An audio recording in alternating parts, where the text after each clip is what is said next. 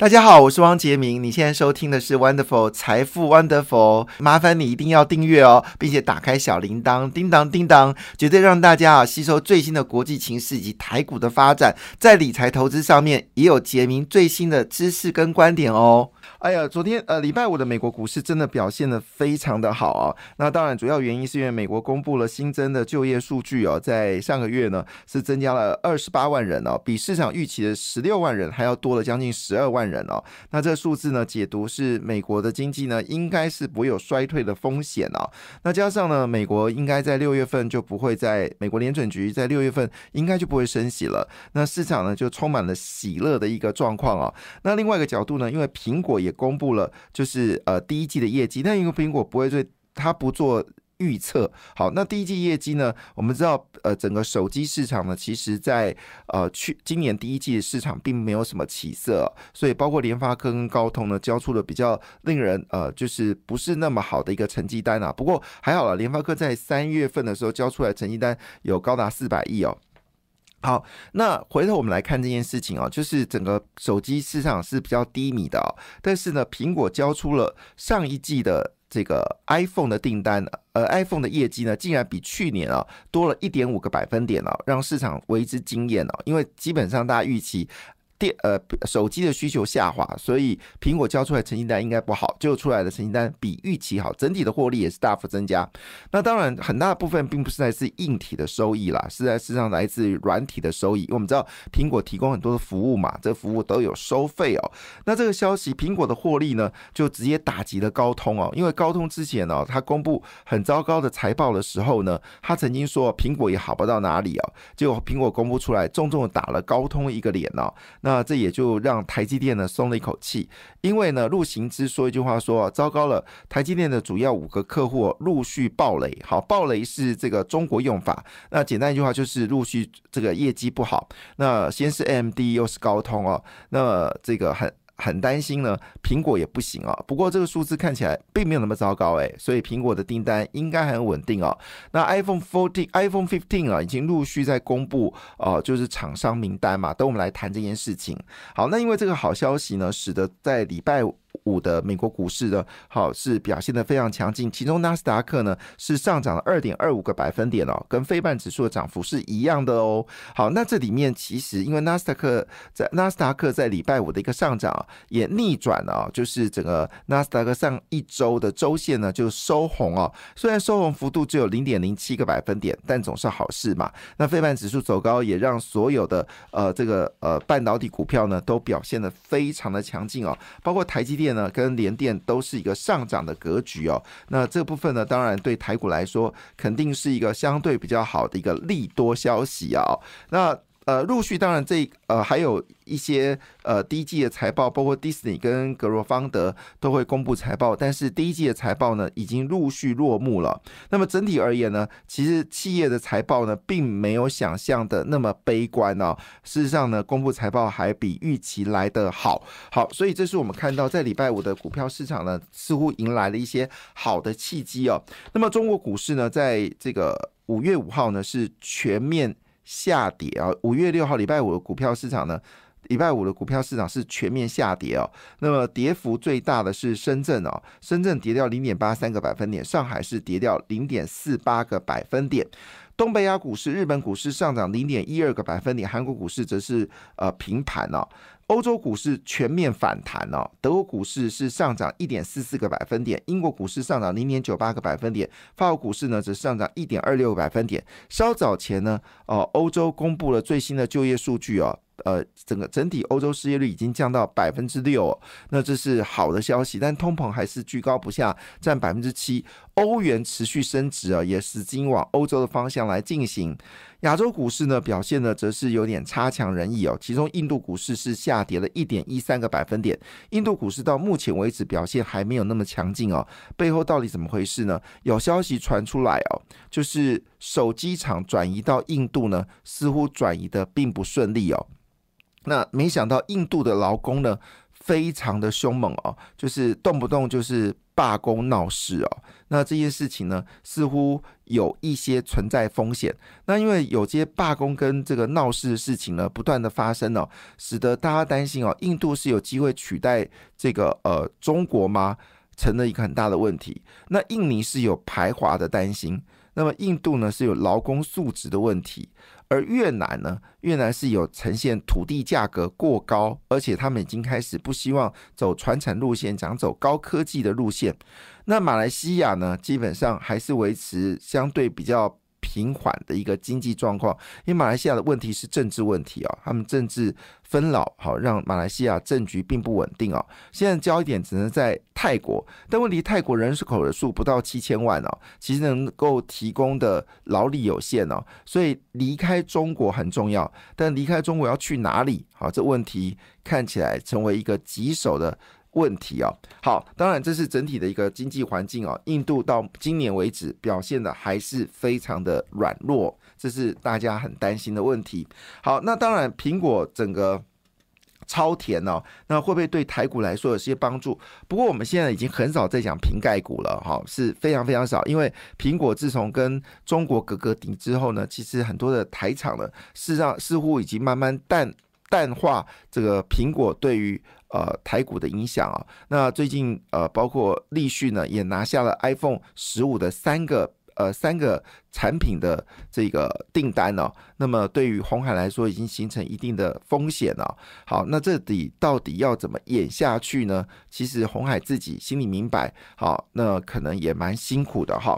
但是话说回来啊，苹果股票上涨毕竟好事嘛。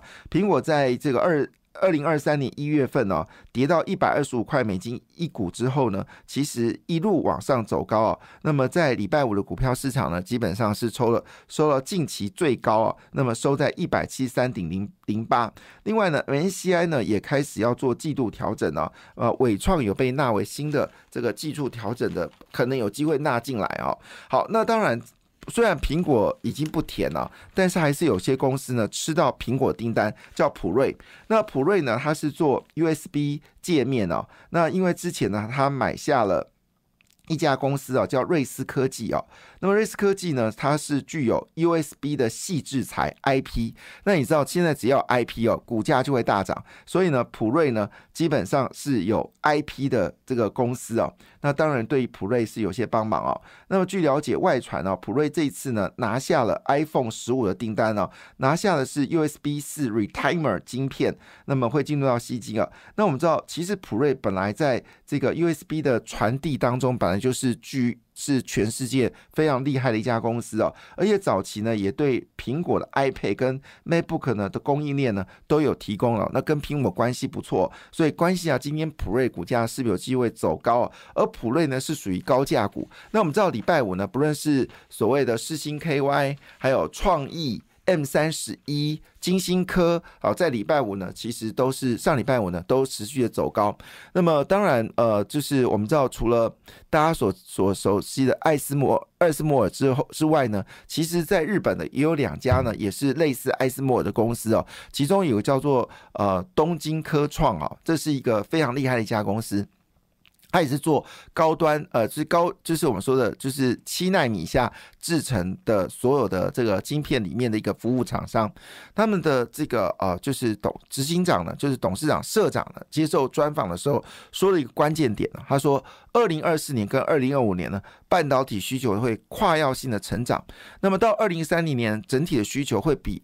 呃，去年最热的时候，去年我们整体半导体需求是六千一百七十亿美美金哦，会比这数字呢再增加一倍哦，所以它也大胆的估计哦，第二季呢其实是这些所谓的跟伺服器、AI 智能，还有包括高速运算以及所谓五 G 智联网里面呢的相关的 IP 股或者 IC 设计呢，第二季是最便宜的时候，那么可想而知哦，台积电在未来的成长幅度会更加的惊人哦。他说呢，整个生成式 AI 呢会渐进哦，到二零三零年呢会大幅的影响人类的生活。那很多的产业呢会做明确的改变，而需求会大幅的增加。那么东基科创做了这样的一个，而且他说呢，其实虽然最近啊整个半导体市况不不好，但是呢，事实上在半导体的研发过程当中哦，各大厂商呢其实是花更多的钱去做投资哦，不论是艾斯摩尔、东京科创这些，还有包括英特尔在内的，其实都砸重金来做研发。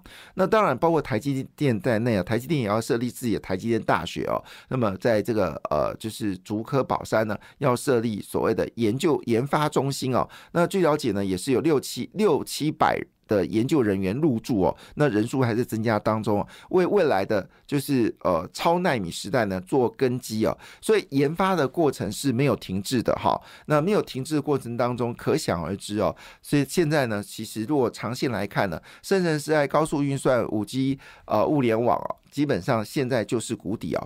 那么今天台子期呢，在受到美国股市上涨了，台子期呢在五月五号的夜盘呢，近大幅上涨一百一十一点哦。所以可想而知，今天台股呢很有机会呢，是有机会是走开高走高，很可能会收最高哈。主要原因，因为半导体三十期指呢已经开始反弹了。那么市场认为整个半导体呢这个期指呢在已经回测半年线止稳之后呢，近期跌升开始反弹了。那我们知道前阵子呢，不论是 IC 设计股跟 IP 股呢，跌势非常凶猛哦。那么在礼拜五呢，已经开始站稳在所谓的呃，就是我们说的半年线的部分哦。那当然，最近有一个很重要的展览，一定要提供大家做参考。五月九号。台湾的资安展要展开了，那么资安呢也是最近股价最涨的一个类股哦。那么资安股呢这一次，呃，据了解，二零二三年台湾资安大涨，预计在五月九号要登场，展开三年的展。呃，展展览哦，规模呢是比去年成长了百分之三十哦。据了解，有三百多家海内外业者，有上千的产品来参展哦。那这里包括了治安解决方案、无密码身份呃身份验证。AI 技术导入治安防护以及公控治安防护等等哦。那我们知道治安跟这个像奇偶啊，像是零一啊，最近股价最凶猛就贝利资讯哦，是最近最凶猛的这个呃这个治安股哦，那都有成长。这跟呃美国的这个所谓的国国防授权法有关系哦，要整个。治安跟安控要跟中国脱脱钩，所以中国的治安跟安控商品都不能卖到美国。那对台湾来说呢，肯定是有大的帮忙。我们念这些名字，你可以到最近股价确实涨势很凶哦，包括金城科技、贝利、林毅、林群啊，林群也是标股哦，还有关茂、玉阳、好威瑞、好这些呢，就是最近我们所看到股价。表现非常强，因为呃是有展览嘛，所以展机也开始上涨。还有包括宏基资讯哦，宏基资讯的董事长呢是这个施正荣的儿子哦，那表现的非常强劲哦，是整个宏基团股价最涨最凶的哈。那微软呢这次导入 AI 技术，让防御者可以快速回应威胁哦。那么据了解呢，包括了金城、林群、玉阳，还有麦特、麦达特呢，都提供不同的治安的架构哦，所以看起来治安股的涨势恐。怕不会停止哦。那台湾呢？治安股第一季的财报公布出来哦，三零二九的零亿成长幅度呢是二十一点零六的一个年增率哦。那么金城股价也有走高嘛？哈，那跟去年比呢？好，呃呃，纯我们来看纯益哦，纯益呢，零益是纯益增加二十一点九个百分点，金城是年增率是四十四点百八十三个百分点哦。那么普红呢，就是。六五九零普红呢，则是年增率高达哦六十八点四个百分点了，所以看起来最近呃整个治安股呢，很可能有机会持续的走高。那当然，另外话题就是强韧电网哦。那么强韧电网最近一直是主话题，从去年的十月开始热到现在。那我在这个节目上也不断的提醒，整个热呃强韧电网股价非常值得关注哦。那么中信电从三十四块呢，已经涨到一百零九块了。那么市电也突破一百块，东元股价最近也开始往上飙高哈。那么甚至有涨停板的部分。最近最凶猛的是瑞乐视绿能哦。那大同呢也说哦它业绩开始增加哈。好，我们来看哦，整个业绩增长幅度呢，最凶猛的果然就是最近的标股，好一五二九的乐视绿能，它年增率呢是第一季的年增率是高达二点九七倍，二点九七倍哦，这是第一名。第二名是大同，大同呢它也公布业绩哦，那么年增率是四十五点一五个百分点。那据了解呢，其实大同这一波股价呢是没有动的哈。